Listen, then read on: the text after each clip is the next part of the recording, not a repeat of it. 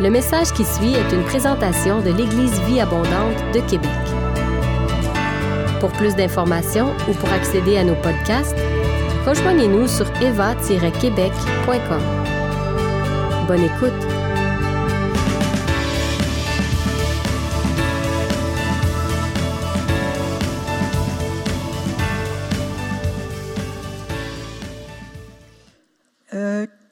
Savez, on commence notre semaine de jeûne et de prière et le titre, c'est Animé d'un esprit différent. Ce que je vais faire aujourd'hui, c'est que dans un premier temps, je vais vous expliquer l'origine de ce thème. Je vais vous expliquer euh, qu'est-ce que ça signifie pour moi, être animé d'un esprit différent. Et tout ça, c'est pour vous amener, nous amener à nous poser une question. La question, c'est jusqu'où on est prêt pour expérimenter la gloire de Dieu dans notre vie et dans l'Église? Et c'est vraiment la question, et je vous encourage que ce soit une question que vous portiez avec vous durant toute la semaine. Jusqu'où on est prêt pour expérimenter la gloire de Dieu? C'est un sujet qui me touche de près. Euh, la gloire de Dieu à l'Eva et dans notre vie personnelle. Amen. Et je bénis le Seigneur parce que ce matin, cet esprit, cet esprit est toujours là, vous savez, il est toujours là, mais c'est quand on a la capacité de rentrer en relation avec le Saint-Esprit ou avec le Seigneur qu'on ressent sa présence. Et je crois que ce, matin, on est connecté d'une façon spéciale avec Dieu et avec le Saint-Esprit. Et je bénis le Seigneur pour ça. Donc, je vais vous expliquer l'origine du thème. En décembre, j'ai présenté à l'équipe de leadership ministériel, l'ELM, un rêve qu'a fait une personne du ministère prophétique de l'Éva. Ce rêve-là, la personne l'avait fait euh, en juillet 2022, mais elle et moi, on, croyait que ce n'était pas le temps à ce moment-là de le partager. Puis en décembre, la personne est revenue vers moi, puis elle m'a dit, Diane, elle dit là, je pense que c'est le temps de partager le rêve. Je dis, OK, que j'ai pris le rêve, la personne faisait la même chose, j'ai pris le rêve et j'ai prié pour comprendre l'interprétation. Et je m'étais dit, ben, si je comprends, et si la personne qui fait le rêve est d'accord avec moi, si on arrive à la même conclusion, je vais présenter le rêve à l'ELM. Et j'ai prié, la personne a prié, et on est arrivé à la même interprétation. Et je l'ai présenté à l'ELM. Ce rêve s'appelle le lion dévoreur. D'accord? Le lion dévoreur. On va lire ensemble le résumé que j'ai fait du, euh, rêve. D'accord? Il est beau, mon lion. Hein? C'est un beau lion. D'accord. C'est, un lion dévoreur. C'est un lion dévoreur. D'accord? C'est pour ça qu'il y a de la méchant. Il est méchant. Première scène, c'est la personne qui parle. D'accord? On y va? Je vais vous lire, vous pouvez lire avec moi. Je suis avec les gens, je suis avec des gens. Devant nous, il y a une rangée de maisons qui sont collées les unes aux autres. Chacune a une porte d'entrée et une porte de sortie et on se fait poursuivre par un lion, un gros méchant lion, qui veut vraiment nous manger. Donc, on entre par les portes avant. Ces portes sont en fait des barrières de fer. On peut les fermer, mais les, maisons sont construites de façon à ce qu'on puisse passer de l'une à l'autre par l'intérieur sans problème. Les portes avant sont solides, mais les portes arrière sont fragiles. Quand le lion nous poursuit, on entre dans les maisons et on ferme les portes avant. Mais on sait que les portes arrière sont fragiles. On passe donc de maison en maison parce que le lion comprend, il est intelligent. Il sait que les maisons ont deux portes, une en avant qui est solide et une en arrière qui est fragile. On se met à courir et on arrive à la, à la dernière maison dont la porte avant et la porte arrière sont en fer. Le lion ne peut pas entrer. Il rôde, il attend, mais comme on reste à l'intérieur, il ne nous atteint pas. Deuxième scène, c'est toujours les personnes qui parlent. Je me retrouve sur un terrain. J'entends des cris d'hommes, vraiment des cris de terreur, comme dans les films, quand un animal te poursuit pour te manger. Puis je vois une scène au loin. Je vois un lion dévorer quelqu'un. Je comprends qu'il s'agit d'un soldat car je vois des soldats venir vers nous, armes à la main, mais pourchassés par le lion. À un moment donné, il y a plusieurs soldats qui se mettent devant les maisons. Ils se mettent là parce qu'ils veulent combattre, mais d'autres entrent dans les maisons pour se cacher. Le problème est que même si les portes avant des maisons sont en fer, les fenêtres, elles, sont en verre. Les fenêtres sont fermées. Les soldats se disent, les portes sont fermées, les fenêtres sont fermées, le lion ne pourra pas entrer. Donc, certains s'animent devant les portes pour combattre. Ils attendent le lion, mais le lion ne vient pas. Il ne viendra jamais comme ils s'y attendent. Le lion est devenu un être spirituel. Il peut voler. Il est comme un vent, mais sous la forme de lion. Au lieu d'être sous le sol, il est dans l'air. Les soldats l'attendent sur la terre ferme, mais il est maintenant dans l'air. Il passe donc par l'arrière et dans les airs pour les attaquer, parce qu'il sait que les gens sont vraiment prêts à le tuer s'il vient comme d'habitude. Maintenant qu'il est esprit, il attaque dans les airs et par l'arrière des maisons. Parce qu'il est esprit, il fracasse ses fenêtres et entre pour prendre les soldats qui sont cachés à l'intérieur. Ces soldats se font tous tuer un à un. Fin du rêve. Un rêve spécial. Hein? C'est le genre de rêve qu'on fait euh, quand on fonctionne dans l'onction prophétique. Probablement que quand vous l'avez lu ou vous m'avez écouté, ou les deux en même temps, vous trouvez que ce rêve est vraiment épouvantable, vraiment terrible. Et c'est vrai que ça a l'air de ça. Mais en réalité, c'est un beau rêve. Et je crois que ce rêve vient de Dieu. Je crois que le Seigneur l'a donné pour dévoiler les stratégies que Satan utilise à présent pour nous attaquer. Il l'a donné aussi pour nous révéler comment repousser notre ennemi. D'accord? Pour nous révéler comment Satan agit, mais aussi comment le repousser. Dans la première partie du rêve, on voit que les gens ont mis en, place des moyens communs pour se protéger du lion dévoreur. Puis, vous savez que dans 1 Pierre 5, 8, justement, Pierre va dire que le lion est comme un loup, Satan est comme, excusez-moi, Satan est comme un lion dévoreur qui rôde autour de nous. D'accord? Donc, c'est une image qui est biblique. Les moyens qu'ont mis en place les gens sont efficaces puisque le lion ne peut pas les atteindre. C'est pour ça que le lion dévoreur décide de changer de tactique. Il délaisse le terrain. On a un militaire ici, il comprend ça. Il délaisse le terrain. Satan délaisse le terrain parce qu'il sait que s'il vient comme d'habitude, les gens vont reconnaître qu'il vient, puis il va se faire avoir. Puis il décide de changer et de prendre une armée de l'air. Ces attaques sont plus subtiles, plus difficiles à cerner et à prévenir sans préparation pour se protéger contre l'armée de l'air du lion, plusieurs soldats sont tués. C'est ce que la rêve dit. Dans la Bible, dans Éphésiens 2.2, on voit que Paul appelle Satan le prince de la puissance de l'air. Donc, cette idée que le lion devient comme un vent, c'est biblique. Donc, par ce rêve, le Seigneur veut nous dire que désormais, Satan nous attaque au travers des courants de pensée à la mode. Et je crois que c'est ça que ça symbolise quand le lion est devenu dans l'air.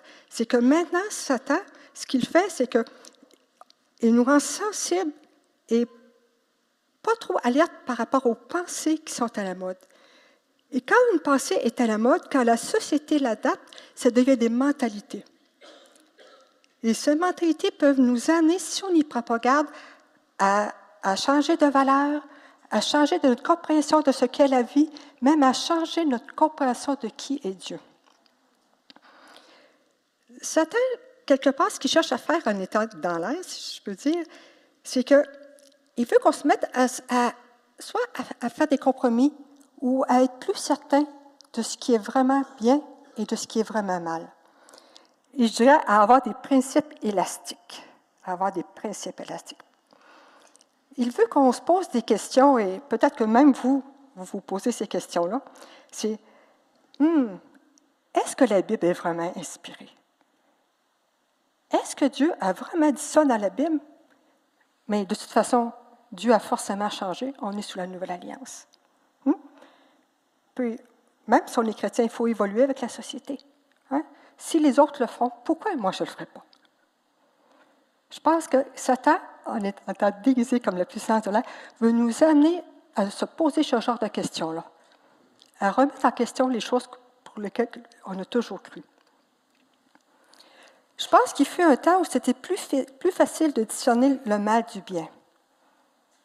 À présent, si on y propagande, notre séparation avec le monde est plus floue. Les frontières sont moins définies. Satan cherche à s'insinuer doucement dans nos pensées et, si on y propagande, on va être dévoré.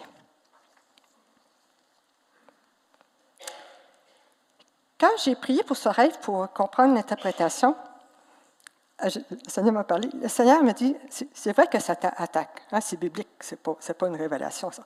C'est vrai que ça t'attaque. C'est vrai que cette stratégie peut être efficace.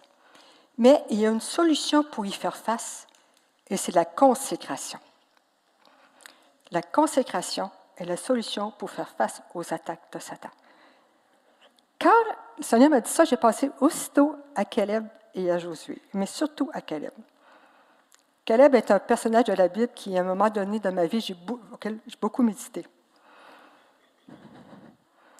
Dans, Nombre 13, 14, on voit que Dieu demande à Moïse d'envoyer douze espions pour explorer la terre promise. Donc, les douze partent, et on voit, ils reviennent. Il y en a dix qui sont terrorisés. Ils ont vu des géants, ils ont vu des géants, ils sont terrorisés. Ils oublient Dieu, ils oublient tout. Ils se rappellent juste la terreur qu'ils ont vue euh, face aux géants, et puis ils sont paralysés. Puis Caleb et Josué disent, ben, écoute, notre Dieu, c'est Dieu après tout. Hein? Dieu, c'est Dieu. Donc, on devrait y aller. Mais le peuple laisse faire euh, Josué et Caleb, ils décident de suivre les espions terrorisés. Euh, finalement, Dieu annonce que le peuple va périr dans le désert, sauf Josué et Caleb. En Nombre 14, 24, Dieu va expliquer pourquoi il épargne Caleb. Nombre 14, 24. Mais mon serviteur Caleb a été animé d'un esprit différent. Il m'a obéi sans hésitation jusqu'au bout. C'est pourquoi je le ferai entrer dans le pays où il s'est déjà rendu, et ses descendants en hériteront. D'où le thème de notre, de notre euh, semaine, animé d'un esprit différent. Je ne sais pas quand vous avez vu la publicité, ou peut-être que vous connaissez Nombre 1424, quand vous avez vu le, thème de notre semaine de prière, vous vous êtes demandé, c'est quoi être animé d'un esprit différent? Hein, c'est quoi? Qu'est-ce que Caleb avait de spécial pour que Dieu dise ça de lui? De mon point de vue, en tout cas, quand j'ai cherché la réponse, je vous dirais, la raison pour laquelle Caleb avait un esprit différent, c'est parce qu'il connaissait l'Éternel. Il connaissait profondément, véritablement, le seul vrai Dieu. Et Caleb croyait ce que Dieu disait de lui-même. Caleb connaissait Dieu et croyait ce que Dieu disait de lui-même.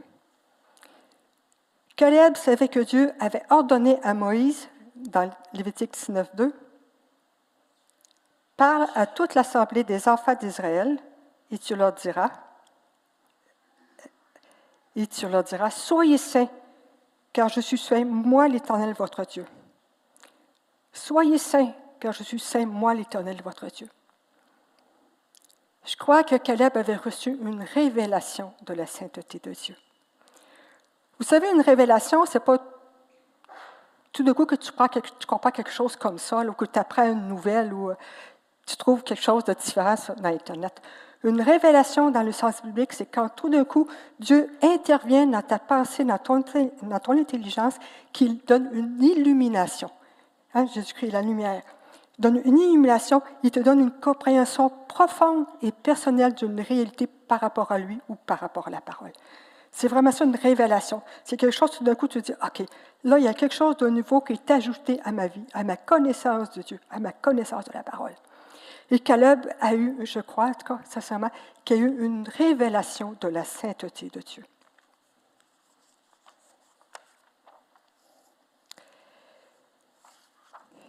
il avait compris, lorsqu'il a eu cette révélation-là, il a compris que par essence, fondamentalement, la nature divine est sacrée.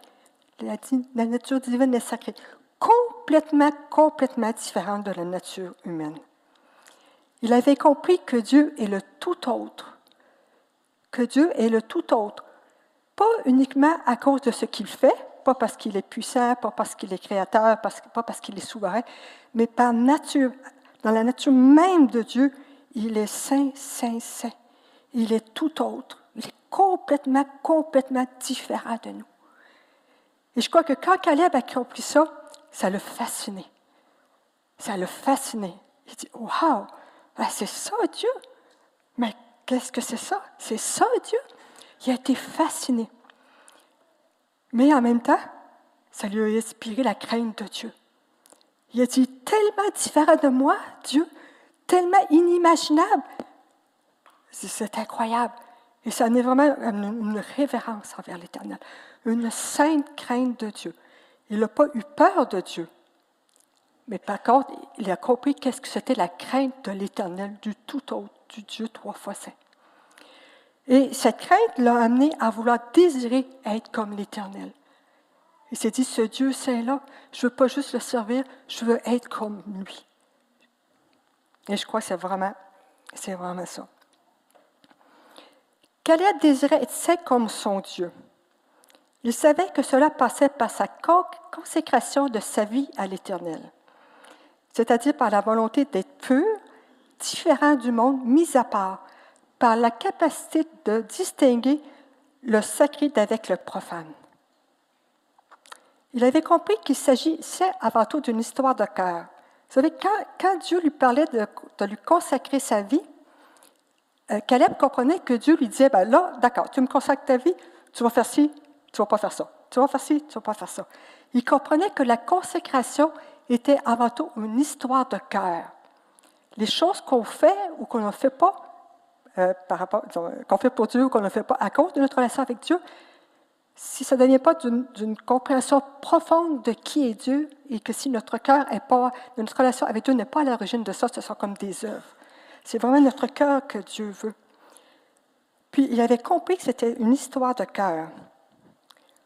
Que Dieu lui disait, mais ce que je veux que tu fasses vraiment, c'est que tu me connaisses, que tu me craignes et que tu m'imites. Hein? Caleb voulait être saint comme Dieu était saint. Et Caleb a accepté. Caleb a accepté. C'est pourquoi il était capable de passer différemment de son entourage et de faire les bons choix. Et cela, ça le fait plaisir à Dieu. Ça le plu à Dieu. Dieu a posé un regard favorable sur Caleb. Et c'est ici que le rêve du lion dévoreur nous interpelle. Je vais poser une ou deux petites questions. Est-ce qu'on veut se laisser bouffer par la pensée du monde et mener une vie qui peut sembler parfois insignifiante ou sans influence réelle? Ou est-ce qu'on veut être saint et, à cause de notre consécration, bouleverser le monde et prendre possession de notre héritage? Qu'est-ce qu'on veut vraiment?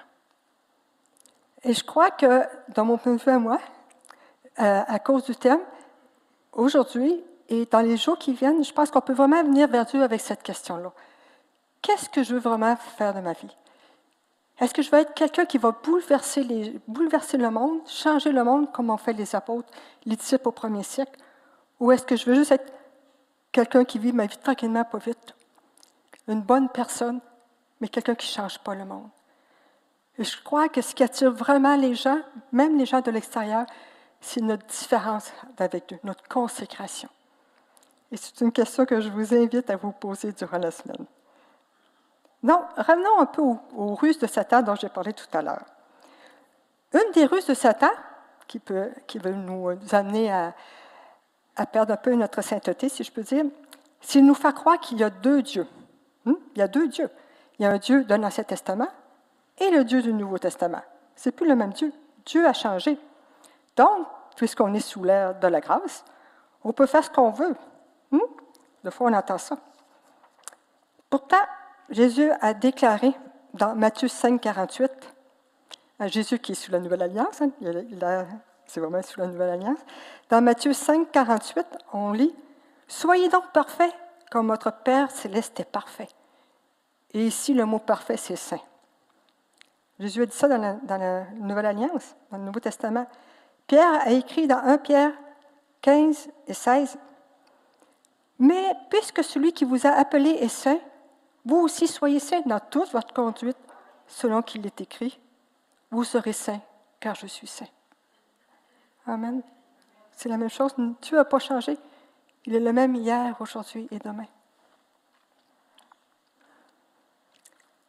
Un autre ruse que Satan peut essayer pour nous euh, gruger notre euh, consécration, c'est à considérer uniquement la bonté de Dieu. Hein, c'est écrit, écrit, partout, c'est plus évident peut-être dans le Nouveau Testament, mais même dans l'Ancien Testament, hein, Dieu est bon. C'est vrai que Dieu est bon. Il y a juste quelqu'un qui le dit souvent. Dieu est bon. Mais Satan voudrait nous faire, comme tu fais juste que Dieu est bon, juste ça. Mais Dieu est bon, mais il est saint. Il est le juste juge, est un feu dévorant.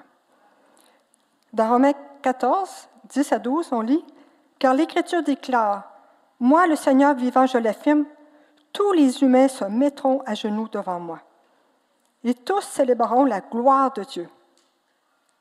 Ainsi, chacun de nous devra rendre compte à Dieu pour soi-même. Hein? La parole est claire, on n'est pas appelé à se juger l'un l'autre. Hein? On ne se juge pas les uns les autres. C'est comme ça que commençait euh, Romains 14, 9. C'est ça que ça disait. je pense que j'ai mis, en tout cas, peu importe. Mais le début du passage, c'est ça, c'est que Paul reprend les gens parce qu'ils se jugeaient les uns les autres. Il dit, arrêtez ça, là. On ne se juge pas les uns les autres. C'est Dieu qui nous juge. Mais Dieu, Dieu va nous juger, par exemple. Hein? Dieu est bon. Dieu est bon. Tantôt, je vais en parler. Dieu est bon. Mais c'est aussi le, grand juge, le juste juge, le feu dévorant. Une autre ruse que, que Satan voudrait nous amener à croire, c'est que nous amener à être trop familiers avec Dieu. Hein, Dieu, c'est mon chum. Hein, Dieu, c'est mon. Vous comprenez, trop familier avec Dieu. Satan aimerait ça qu'on oublie que quand on prie pour la présence de Dieu, on s'adresse au Dieu qui a amené, qui a amené Isaïe à s'écrier Malheur à moi, je suis perdu car mes yeux ont vu le roi des rois, l'éternel des armées. Hmm? Que quand on, dit au Seigneur, on veut rentrer dans ta présence, on rentre dans la présence de Dieu saint, saint, saint, saint. Satan veut nous faire oublier ça, mais il faut toujours garder ça en tête.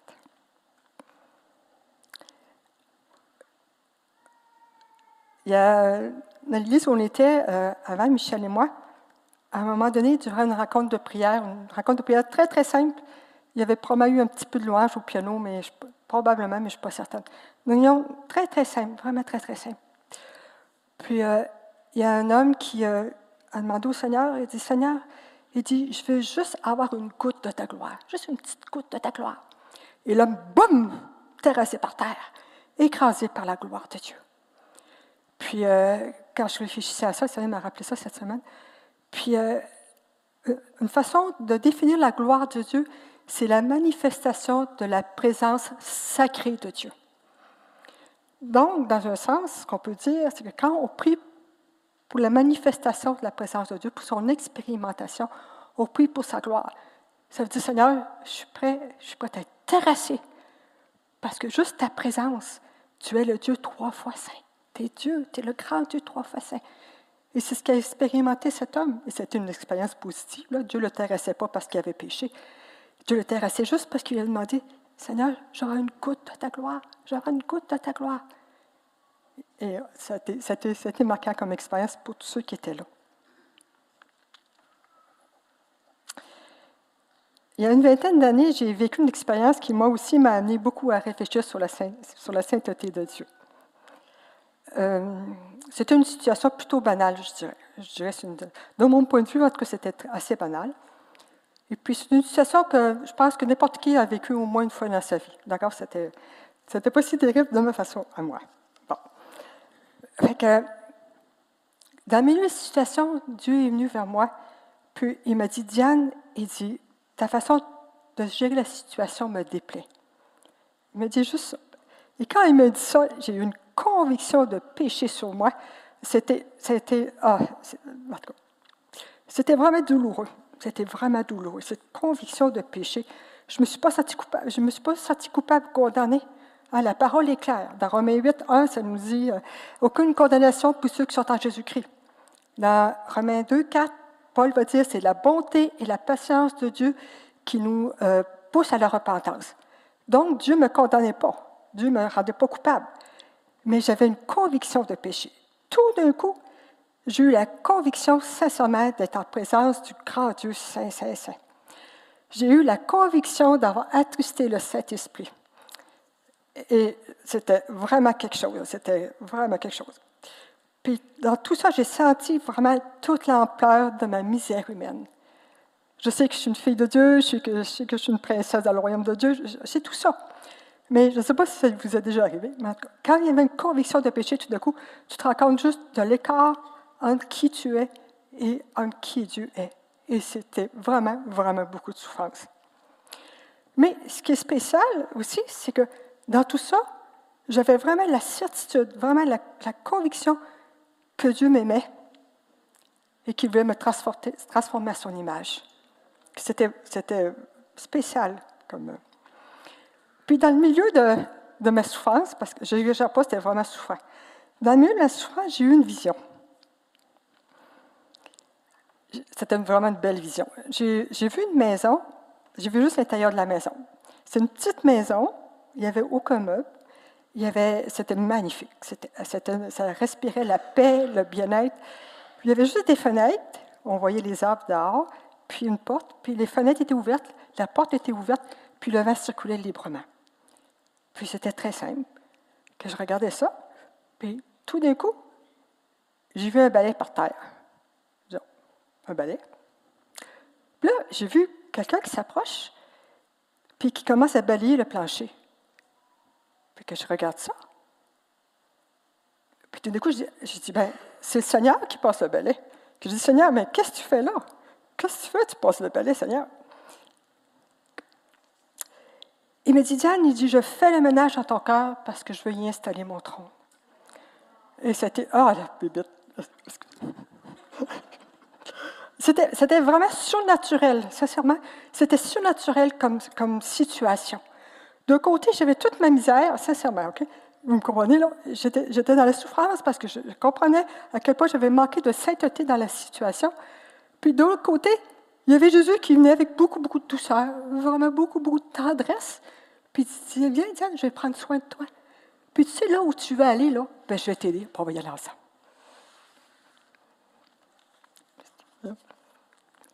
C'était vraiment quelque chose. Ça m'a marqué. Ça fait au moins une bonne vingtaine d'années. Je pense que c'était en 2004. J'ai cherché dans mon journal de prière. C'était en 2004. C'est vraiment ça. C'est vraiment ça.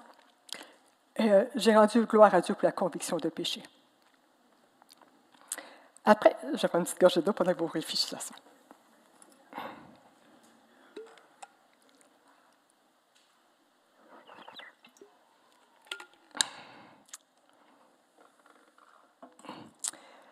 Après coup, j'ai compris que le Seigneur me parlait d'Ésaïe 66, 1 et 2.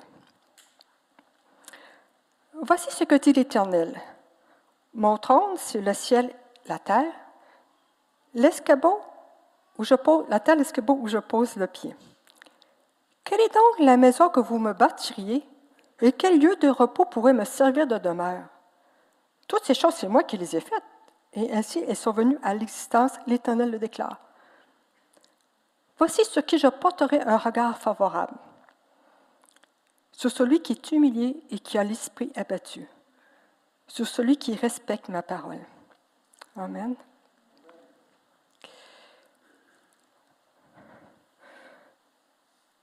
Et le, le, point sur lequel je veux insister, que j'ai compris par rapport à la vision que j'ai eue, c'est le mot repos. Je crois que tu es rendu trop loin, Marie. D'accord, merci c'est le mot repos. Hein? Euh, quelle est donc la maison que vous me bâtiriez et quel lieu de repos pourrait me servir de demeure? C'est une question dans le texte. Donc, c'est comme si le Seigneur nous disait je cherche un lieu de repos, une demeure où je pourrais m'installer.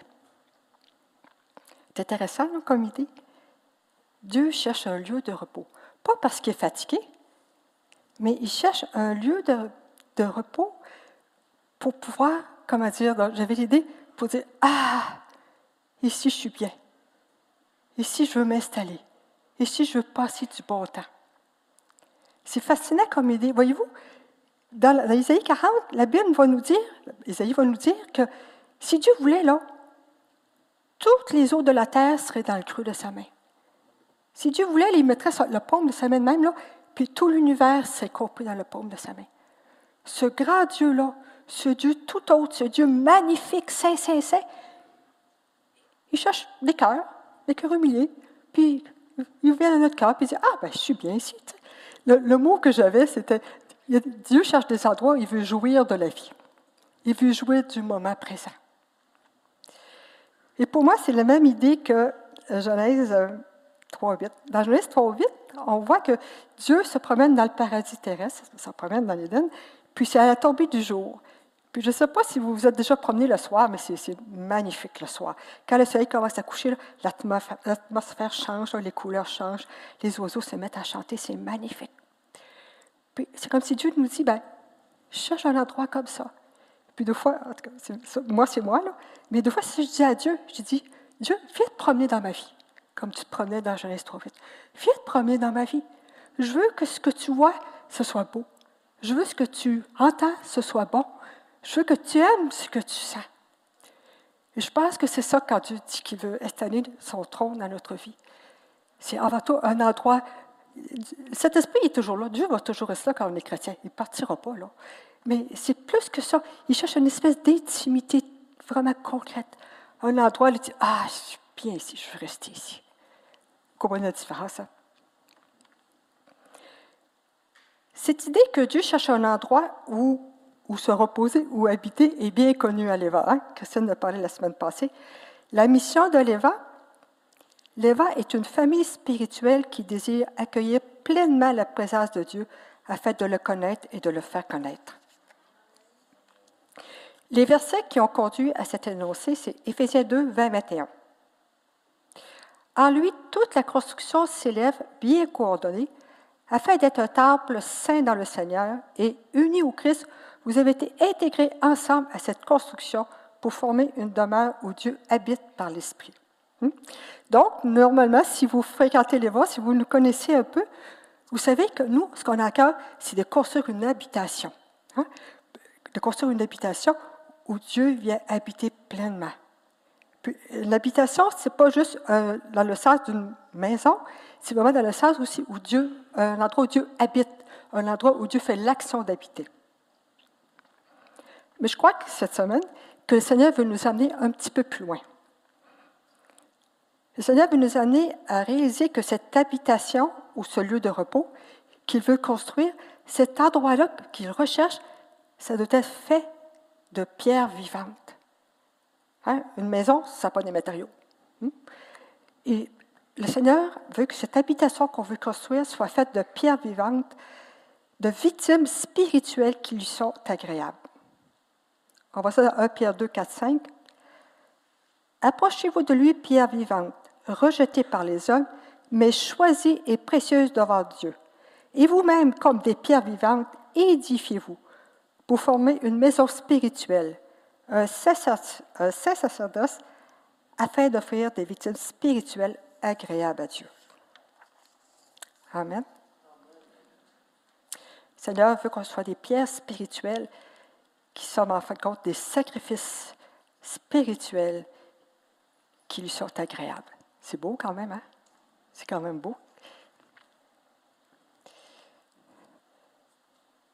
Je crois qu'il y a trois domaines, trois grands domaines, parce qu'il y a probablement plus que ça, mais j'ai trois domaines où le Seigneur désire intervenir dans notre vie pour qu'on soit des pierres vivantes. La guérison physique et émotionnelle, la délivrance et la sanctification. Puisque je vous ai parlé de mon expérience de conviction de péché, je vais insister sur la sanctification. Parfois, le Seigneur peut attirer notre attention tout, tout doucement sur un petit problème dans notre vie qui, veut travailler avec nous. D'autres fois, il faut qu'il insiste un peu plus parce qu'on ne comprend pas ou on ne veut pas comprendre, ou on résiste. Puis d'autres fois, ben, il faut remarquer des convictions de péché.